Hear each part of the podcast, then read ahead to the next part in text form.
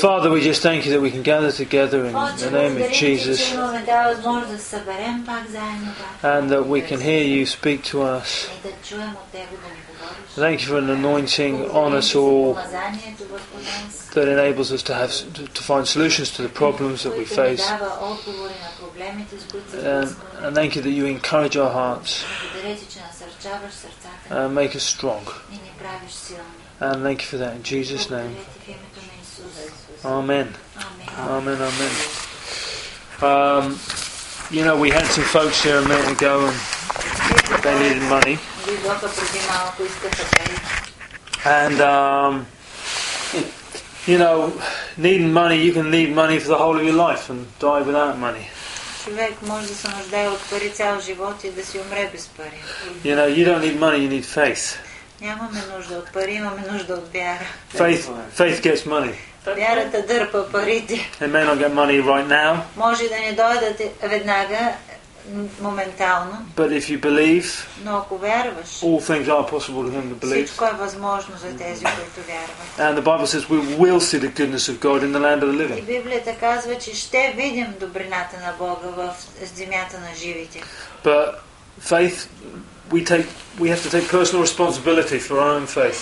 Но вярата е нещо, което всеки лично отговаря за собствената си вяра. Most people live and die with their finger out, blaming everyone Много хора си умират с пръста, дето сочи всички други, които са им виновни, че не са успели. And if you just blame everyone else for your miserable life, И ако ти сочиш другите хора да са причина за твоя живот, not only do you make your life more miserable than it already is, мизерен, не, не само, че ще стане още по-мизерен живот, and everyone else's life miserable, но и на хората около теб живота ще стане мизерен. you'll probably die young and sick. Но може би ще си умреш рано и, и не в добро And if здраве. you're fortunate, you make it to heaven.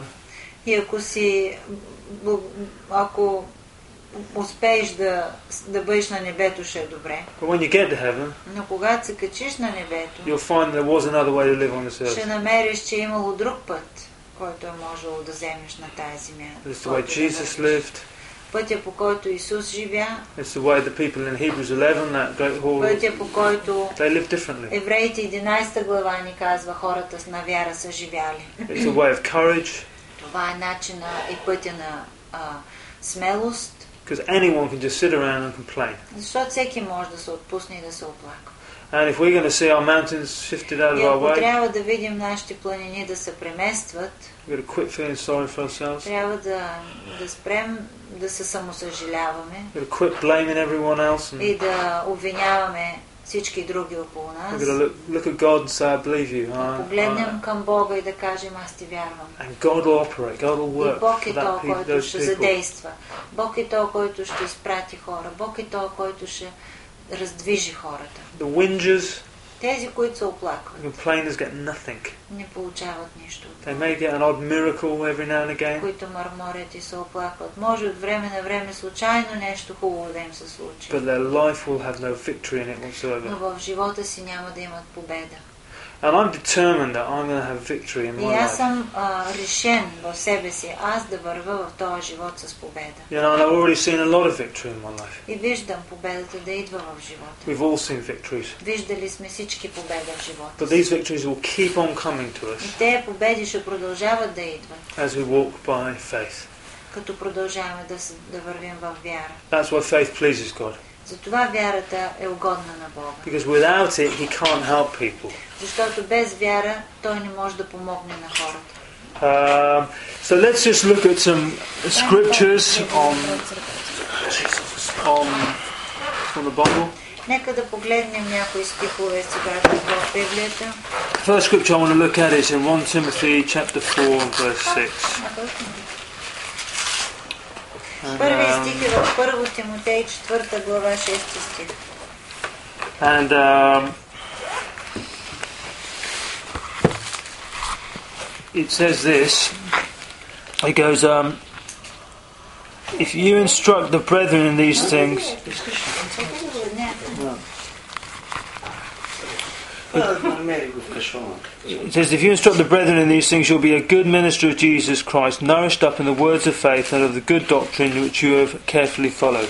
В това като съветваш братята, ще бъдеш добър служител на Исус Христос. хранен с думите на вярата и доброто учение, което си следвал до сега. You know, it says words of faith, then it says good doctrine that you've carefully followed. Хранен думи на вяра, каза, добро учение, което си следвал до сега. Now, one of the things I've sought to do is we've laboured over our doctrines in this room. Ние всички сме, които сме тук в тая стая, сме работили а, за добрата, доброто учение. Because what I believe will ultimately be what I do and what, and what I will receive. Защото знаем, че това, което вярваме, ще бъде всъщност това, което правим. И това, което правим, ще ни донесе плодовете на вярата. If I believe that God wants me poor and sick, I will Ако always be аз poor and вярвам sick. в сърцето си, че Бог иска аз да съм беден и да съм болен, аз ще си бъда беден и болен.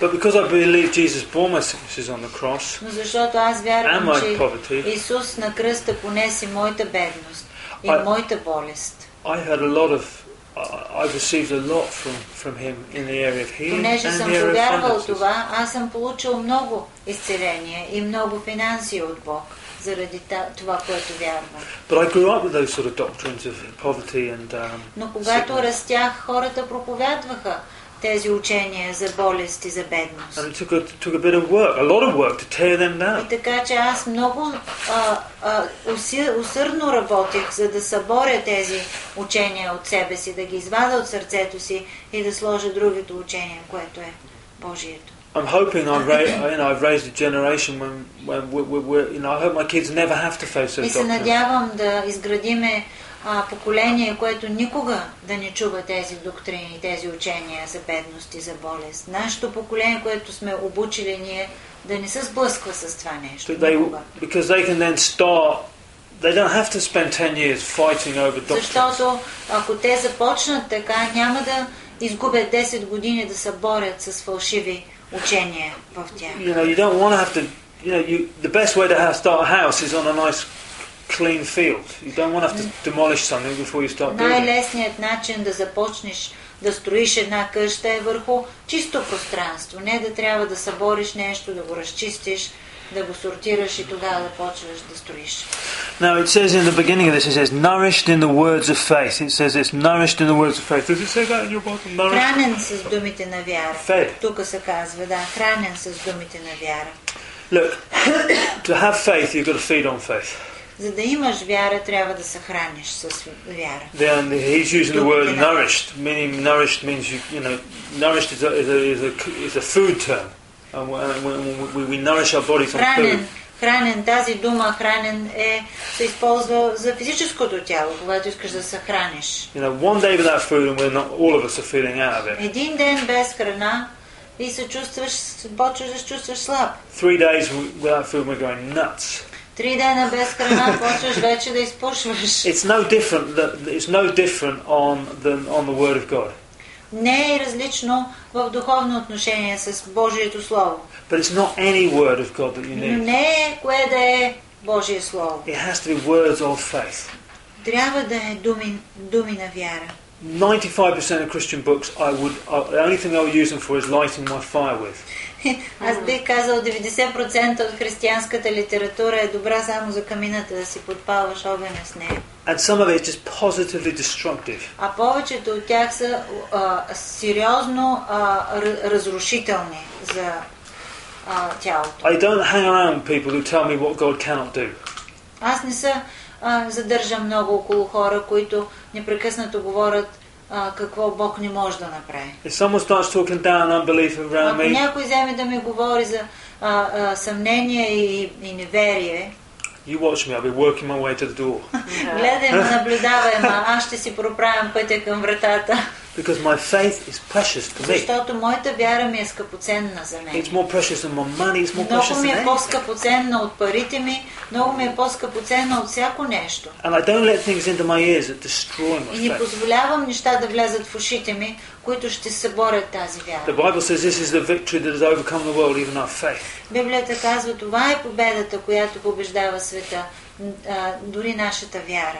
Нашата вяра. The first thing I want to say is that all of us need to continually feed on И faith. първото нещо, което искам да кажа е, че всеки един от нас задължително трябва непрекъснато да се храни с вяра, No. думи на вяра. Obviously, faith will come us by reading passages of the Естествено, вярата идва от а, четенето на Словото, But also, faith comes from hearing the preached word of God. но също идва от слушането на проповядваното Слово.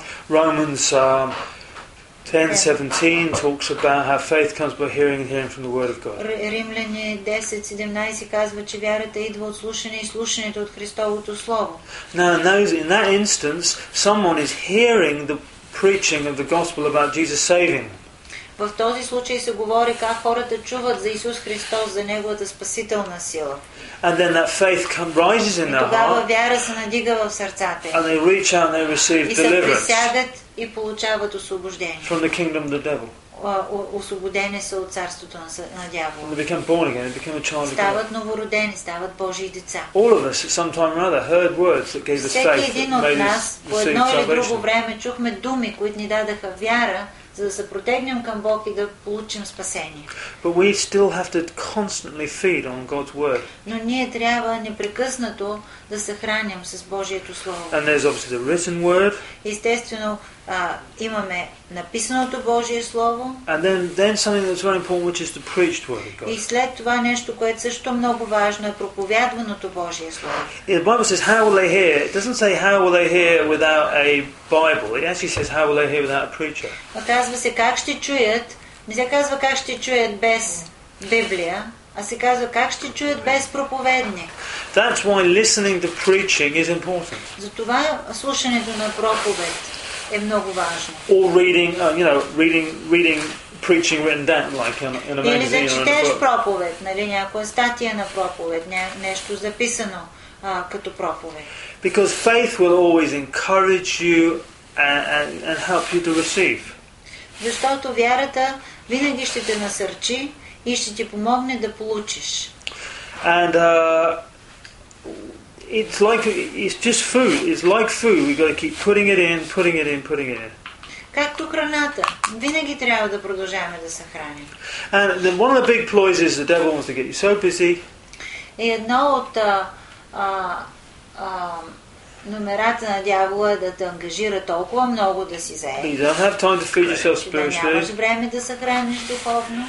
and then you become weak to И след това temptation, ставаш слаб към изкушенията. and often you'll start losing your temper. You begin overly emotional. започнеш да, а, да избухваш в гняв, да ставаш, да, да се чувстваш много емоционален. You'll start doing things that you know better than you. you you know it's wrong, but you can't help yourself doing it. Почваш да правиш неща, които знаеш, че не са правилни, но не можеш да се спреш да ги правиш. And it's all because you're getting weak. И това е защото ти си се оставил да отслабнеш вътре в себе си. You know, we've talked a lot about a, a verse of scripture in the book of Acts when they, they, they, they appointed people to do some of the menial jobs so they could spend time in the Ние Word and много prayer. често говорихме за тези стихове в началото на Деянията на апостолите, където хората, апостолите избраха хора, които да служат, да прислужват на масите, за да могат те да имат време да а, се а, потапят в Словото и в молитва, да могат да се предават на, на четене на Слово и на молитва. Now, the other thing is this most, all of us are doing everything we know what to do. Повечето от нас, всички всъщност, правиме всяко нещо, което знаем, че трябва да правим. You know, if I knew where the money for Sasha's building was, I would just go over there and get it. Ако аз знаех къде са парите за църквата в Съединение, ще отида веднага и ще ги донеса. Ще отида да ги взема. Uh, if we knew, but the, the, the reason we're not doing so many things is because we don't, we don't know what to do. Но а, защо не правим някои неща? Защото не знаем. Не знаем какво да направим. But in prayer and in the Word, we see Но light. в молитва и в Словото ние виждаме светлината. We get the ideas that, that, that, that leads to the money. Оттам идват идеите, които ни водят до парите. God will tell us to pray certain things that breaks bondages. Бог ще ни покаже да се молим по определен начин, който ще пречупи някаква верига, някаква връзка. You know, failure in life is all about making wrong decisions. Когато е- човек се проваля в живота, това е винаги в резултат на някакво грешно решение, което взима човека. You know, m- people who, are, who genuinely made a lot of money honestly have made a lot of good decisions. Хора, които по честен път са изкарали доста пари и са направили пари, а, са ги направили благодарение на правилни решения. Едно след друго поредица от правилни решения. Someone, people who are married have been married for many, many years. Хора, които имат добър happily. брак и са живяли години заедно и брака им е щастлив и а, мирен, many, many те са взимали правилни, поредица от правилни решения по време на брака си. pe- and people whose kids go crazy and the, the marriage only lasts Хора, чието брак се разпада и след 2-3 години всичко се е разделило и децата им а, тръгват в а, грешни посоки, made wrong decisions. са взимали неправилни решения. Now, the only way we're going to make right decisions is, is through God's Word and Единственият God's начин да взимаме правилни решения е чрез Божия дух. So, reading the Bible and praying in tongues. Затова четенето на Библията, моленето на езици.